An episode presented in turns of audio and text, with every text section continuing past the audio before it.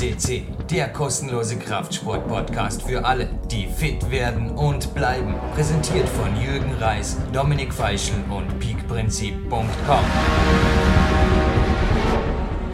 Jürgen Reis begrüßt euch live von Tape. Heute wieder mal für den größten Klettersport-Podcast der Welt und klamme Finger Mikrofon crazy. Jetzt war ich gerade eineinhalb Stunden draußen im Wald spazieren mit zwei Kollegen davor Joy Mobility gemacht. Mitte April wieder mal eine weit, weit, weit im Voraus aufgezeichnete Sendung.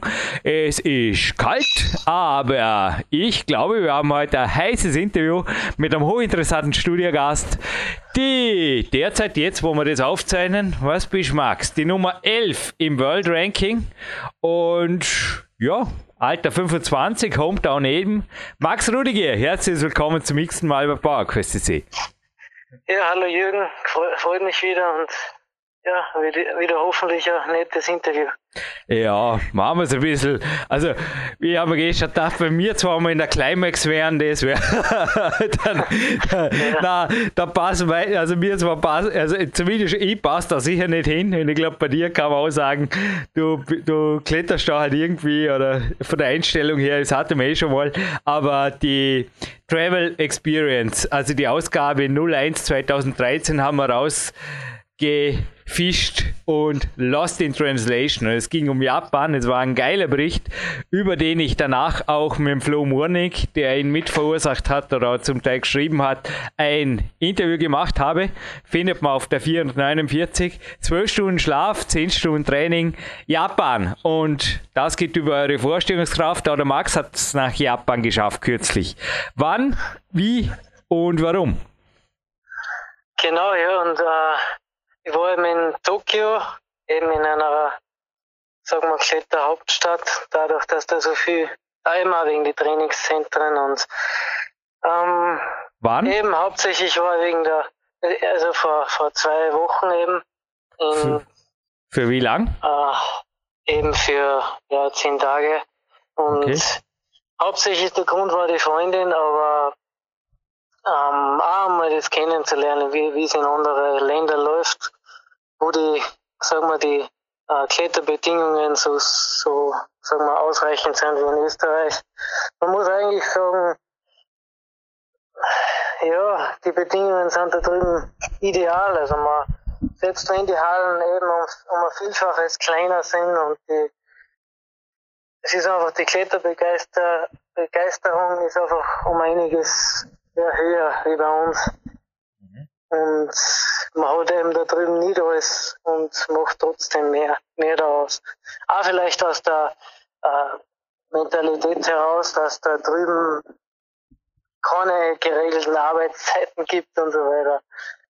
Das, ja, das ist schon eine Sache für sich gewesen ist jetzt eine Grenzfrage. Privatthemen sind bei Bauerkösten einfach tabu. Da gibt es andere, die, die, die, die immer, ja, keine Ahnung, eine Viertelstunde der Sendung jetzt vermutlich mit dem Thema füllen würden, ohne Namen zu nennen.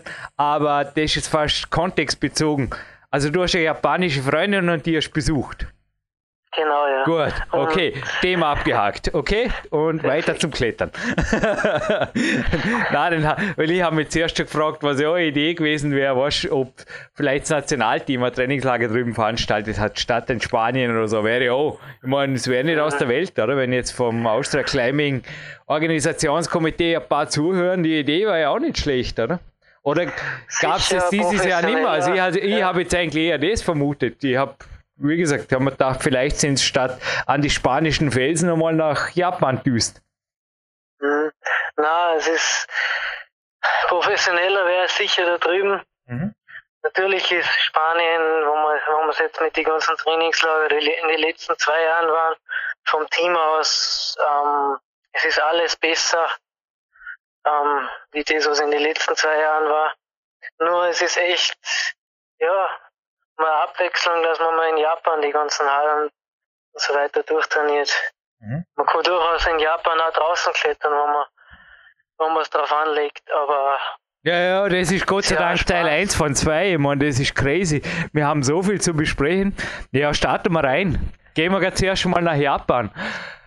Wir sitzen beim Duschen, wir essen ohne Besteck, wir fahren links, überholen rechts, wir ziehen die Schuhe vor den Toiletten aus, wir schmatzen beim Essen, wir rülpsen laut und deutlich, wir lassen uns die Klobrille vorheizen und wir baden nacheinander im selben Badewasser. Wir essen Meerestiere, wir sprechen nach Zeichen, wir finden kein, ja, das wird die nicht, das Einzige, was die nicht gestört haben, dass kein WLAN findest. Tausende Menschen im Zug, genauso in der Kletterhalle, Papierschiebetüren vor Tempeln und so weiter und ja, wie viel davon hast du erlebt? das war jetzt übrigens kein ja, Flo Murnig frei zitiert aus der Climax.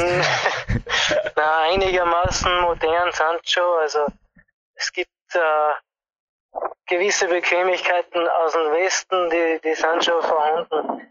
Und auch in die Kletterhallen, in die kleinen, das ist kein großes Problem. Eben wie, wie die, die Schuhe umziehen beim, beim Toilettengang, ja klar. Ähm, es gibt gibt einiges, was man einfach ein bisschen aufregt da wahrscheinlich und den Running Joke. Jetzt muss man einfach denselben Running Joke wie damals vom Flo nicht gönnen. Ob den Reis auch zum Todfeind erklärt, das schiene ab. Mhm. Neben den, nach dem NATO, nach dem NATO-Frühstück. Im Endeffekt muss man, muss man sagen, der Reis ist ja das Einzige, was da drüben richtig satt macht für längere Zeit. Es gibt ja meistens im Supermarkt zum Beispiel da gibt es ja nur weißes Mehl praktisch. Ja. Das ist ja irgendwie ist nicht schlecht, als ein Reis haben. Na, fürs Training oder für längere Trainingszeiten ist der Reis sicher das Beste. Mhm. Und äh, ja. Das NATO-Frühstück überspringt man mit einem Cappuccino, oder? So ähnlich, ja. ja ist das bei mir. Bei mir ist das, ja. Also du bist gesund geblieben, hast dich auf keine du bist weder der kulinarischen oder internetaktive Typ gewesen da drüben, oder? Hast dich einfach aufs Klettern fokussiert? Hauptsächlich aufs Klettern. Wobei man auch sagen muss, die Japaner legen sehr Wert aufs Essen. Ähm, wo man, ja, wo ich teilweise sage, zu viel Zeit fürs Essen. Also dass man einfach zu, zu lange mhm. Zeit verbraucht für so gewisse Dinge. Und dass man eben dann noch, wo, wo ich sage zum Beispiel, ich gehe ich geh am Vormittag klettern, damit ich das Ganze hinter mir habe und ich noch gewisse Freizeitsachen wie spazieren gehe oder laufen machen kann. Da, da denken die halt anders. Und äh, ja, das sind eigentlich, man muss sich nur darauf einstellen, dann schafft man das leicht. Mhm. Hast du allein trainiert, also dein Training einfach allein gestaltet oder hast du wie damals, ich komme halt immer wieder jetzt zum Flo Morning und den Bericht zurück, aber hast du dir dort, Monia ist ja dort noch wirklich mit dem Sachi und mit der Kio am Weg gewesen, hast du dir da auch Leute gesucht, die, also eventuell vom japanischen Team oder hat dir da die Freundin rumgeführt? Genau, wir sind eben mehrere äh, sagen wir einmal, waren wir im Klettergarten außerhalb von Tokio, sind wir mit Freunden hin. Und ja, sie sind sehr hilfsbereit, die meisten. Also dadurch ergibt es ja auch viel, weil viele auch ihn kennenlernen wollen und ähm, das ergibt sich ganz von allein. Das ist auch, auch das Praktische in Japan, ähnlich wie Australien, die, die Menschen sind freundlicher oder zuvorkommender wo man sich jetzt denkt, äh, selbst wenn man kein eigenes Auto hat, eigentlich geht's doch. Das kann, wäre bei uns nicht möglich ohne Auto zum Beispiel. ja, an drüben hast du das Fahren den anderen überlassen, oder? Links fahren, gleich mal aus dem Flughafen raus nach Tokio rein, das wäre der Gaudi, ja. ja. Das Schwierigste ist Jetlag, hast du Jetlag durch eine Overdosis Adrenalin ersetzt oder einen Verkehrsunfall? Na, Autofahren lässt los immer da drüben. Für Zeit. Ja. Das ist. Nein, ich war in England, ich war in England einmal bouldern und da war ich so froh, dass der Philipp, ein Kumpel, der dabei war, da Abenteuer gefunden hat am Linksfahren. Ich wäre, glaube ich, schon gestorben aus dem Flughafen raus, wie gesagt. Du, aber bleiben wir gerade bei Jetlag. Du bist über die Wettkämpfe sehr gut klarkommen drüben mit äh, ja, vor allem in China bei den Weltcups.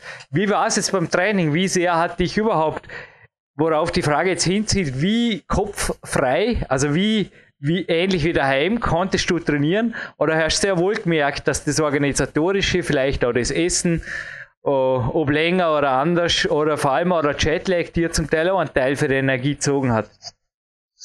Ähm, merkt habe ich es wahrscheinlich an die eher kraftvollen Routen. Also sie sind ja meistens mehr überhängig und eher kurz und äh, eigentlich das Körperliche habe ich weniger gespürt. Mhm. Dadurch vielleicht den Rhythmus, dass ich ähm, im Flugzeug zum Beispiel nichts ist, dann stürzt sich der Körper ganz von alleine um mhm. auf die Zeit. Das habe ich auch immer so gemacht. Ja, genau. Nur Wasser, nur Wasser im Flugzeug und dann einfach gleich mhm. die, die Lokalzeit annehmen. Ich glaube, das ist eh ein Tipp, den man weitergeben kann. Gell? Ja. ja. Der Körper sich sofort um, umstellt auf die Mahlzeit, die erste genau. in der Früh, oder? Genau. Und äh, ja, es ist äh, im Grunde äh, rein, rein von der Ausdauer ist vielleicht ein bisschen gemerkt die ersten zwei Tage, aber sonst ganz wenig. Also es hängt auch richtig von der Einstellung ab vielleicht da. Es mhm. ist Ignor so eine gesunde Ignoranz und Gibi über die Wettkämpfe. ja. Was hat der, also der Urlaub kann man gar nicht sagen, der Trainingslageraufenthalt an Trainingstagen her, wie, wie lange bist du gewesen? Zehn Tage, 14 Tage, sowas? Genau, zehn Tage, ja. Wie viele Tage hast du trainiert? Mit, mit, dem, mit dem Flug, ja. Neun, sieben, neuneinhalb mit ein paar Klimmzüge an der, an der, an der Klotür im Flieger. Sieben im Grund, aber ja, an die restlichen Tage sind wir auch aus irgendwas rausgegangen und so irgendwas freizeitmäßig gemacht. Na, es ist ähm, hauptsächlich natürlich das Trainieren im, im Vordergrund gewesen. Und äh, da die Trainingszeiten, das ist, aber man mehr in der Halle ist, wo ich wieder der Geg ein Gegner davon bin, aber ähm, wenn das Training fertig ist, ist das Training fertig. Aber es ist ganz leicht, gleich im Prinzip. Hast du übrigens vor dem Stadtbad gibt es, glaube zwei so japanische Bäume, da waren Fotografen ohne Ende, weil das war so Sherry Blossom, also so, so rosarote Blätter. Das ist ja in Japan ganz berühmt. Hast du das erlebt? Bist du zu der oder ist das erst jetzt im April, Mai? Keine Ahnung, ich bin kein Reiseführer. Eben zufällig war im gleichen Moment, also in der gleichen Zeit da sind genau aufgegangen. Ja, es ist jetzt Geil. Nicht, nichts Besonderes. ja, mit der Freundin und so. Ich meine, wie gesagt, Privatthemen sind jetzt so nicht Sache, aber ist sehr ganz chillig, oder?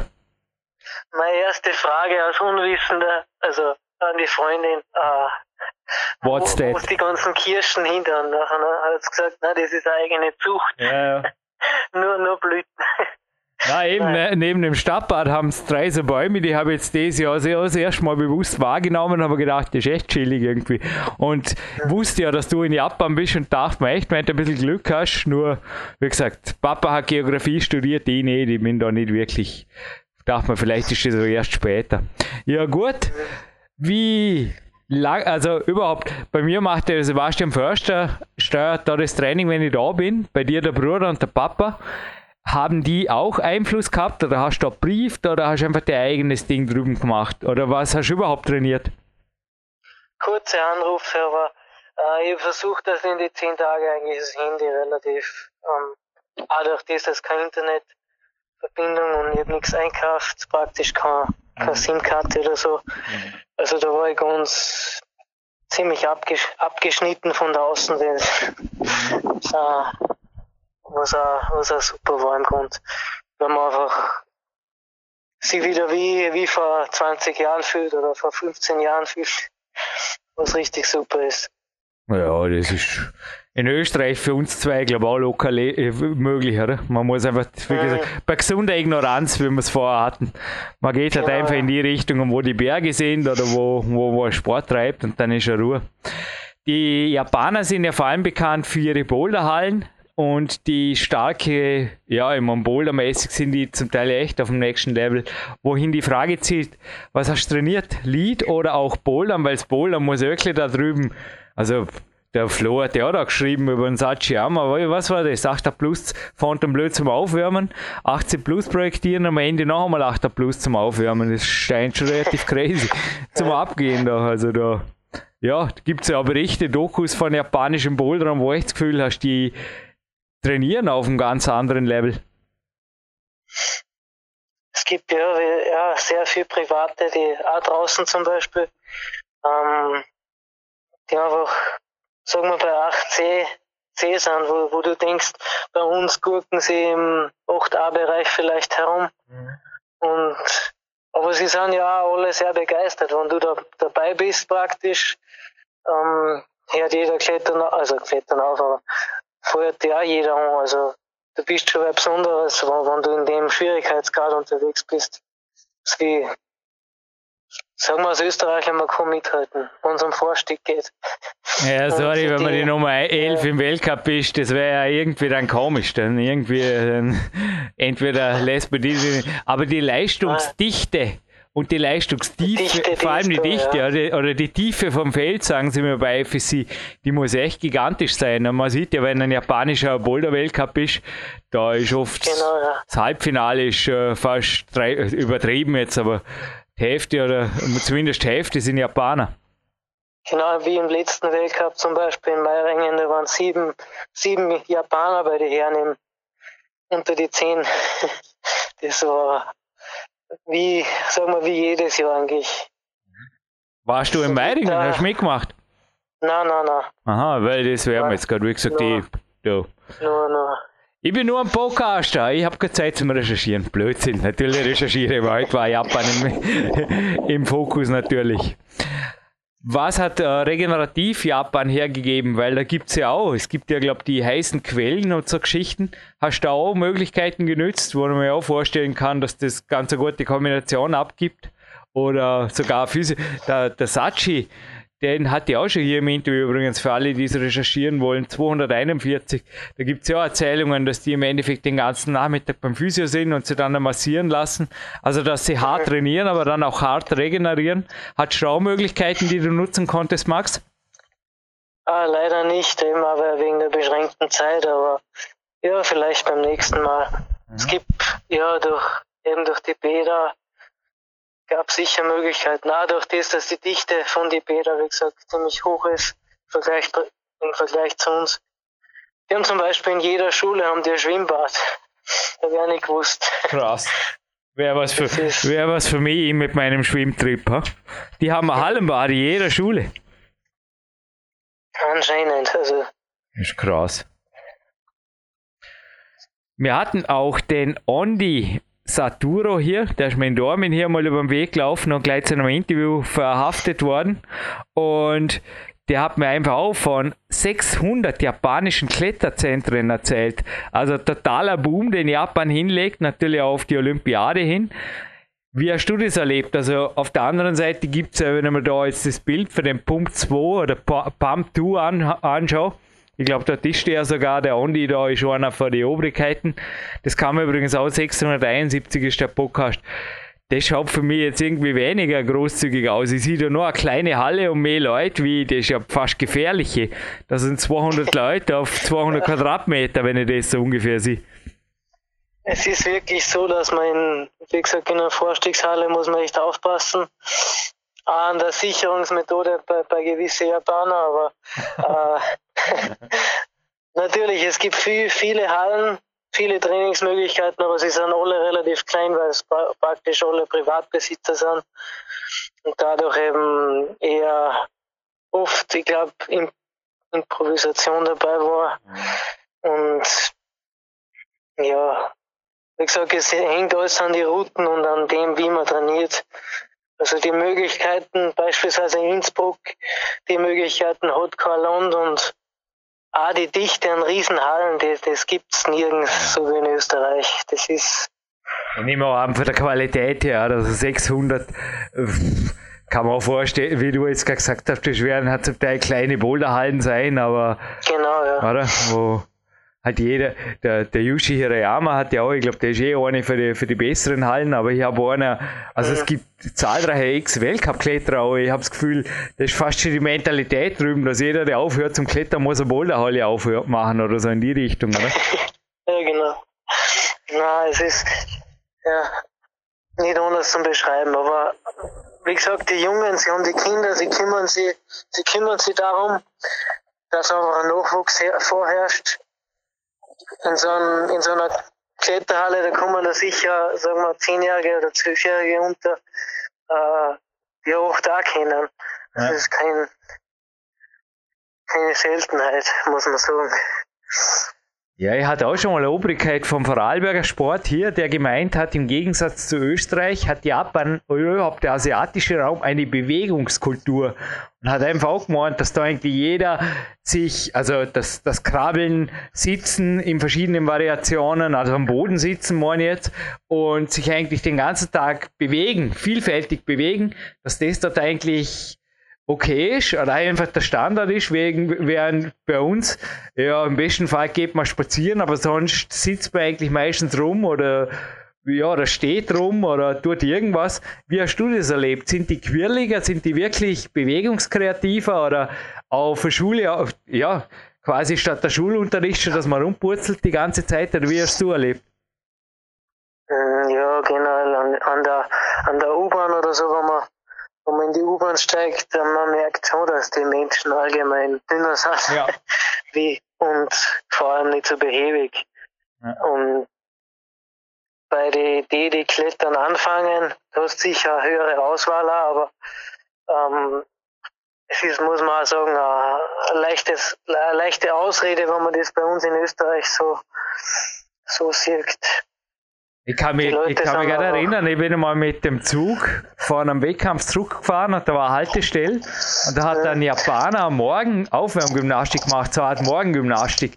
Also mit Step-Ups und Kniebeugen und Push-Ups, so ein kleiner Zirkel. Und ich habe echt gedacht, das wäre also für einen Leistungssportler wäre das, aber das war ganz ein normaler, der hat den Anzug und Krawatte angehabt. Das war anscheinend ein ganz normaler Bürotäter. Aber der hat da in einer Geschwindigkeit hat der tiefe Kniebeugen zum Beispiel gemacht, dass man gedacht hat, boah, krass, krasse Geschichte. Also es sind Japaner, wie soll ich das sagen, genetisch fast bewegungsbegabter, kann man das so sagen, oder? Vielleicht auch eher gesellschaftlich, dass das so verwurzelt ist. Es ist ähm, das Ansehen ist wahrscheinlich nicht, nicht unbedingt hoch und wenn man, sagen wir, eher in die Breite geht, außer du bist der Sumo-Ringer, dann ist ja das andere Extrem. Ja, le leicht machbar für viele, auch was die Ernährung und so weiter angeht. Mhm.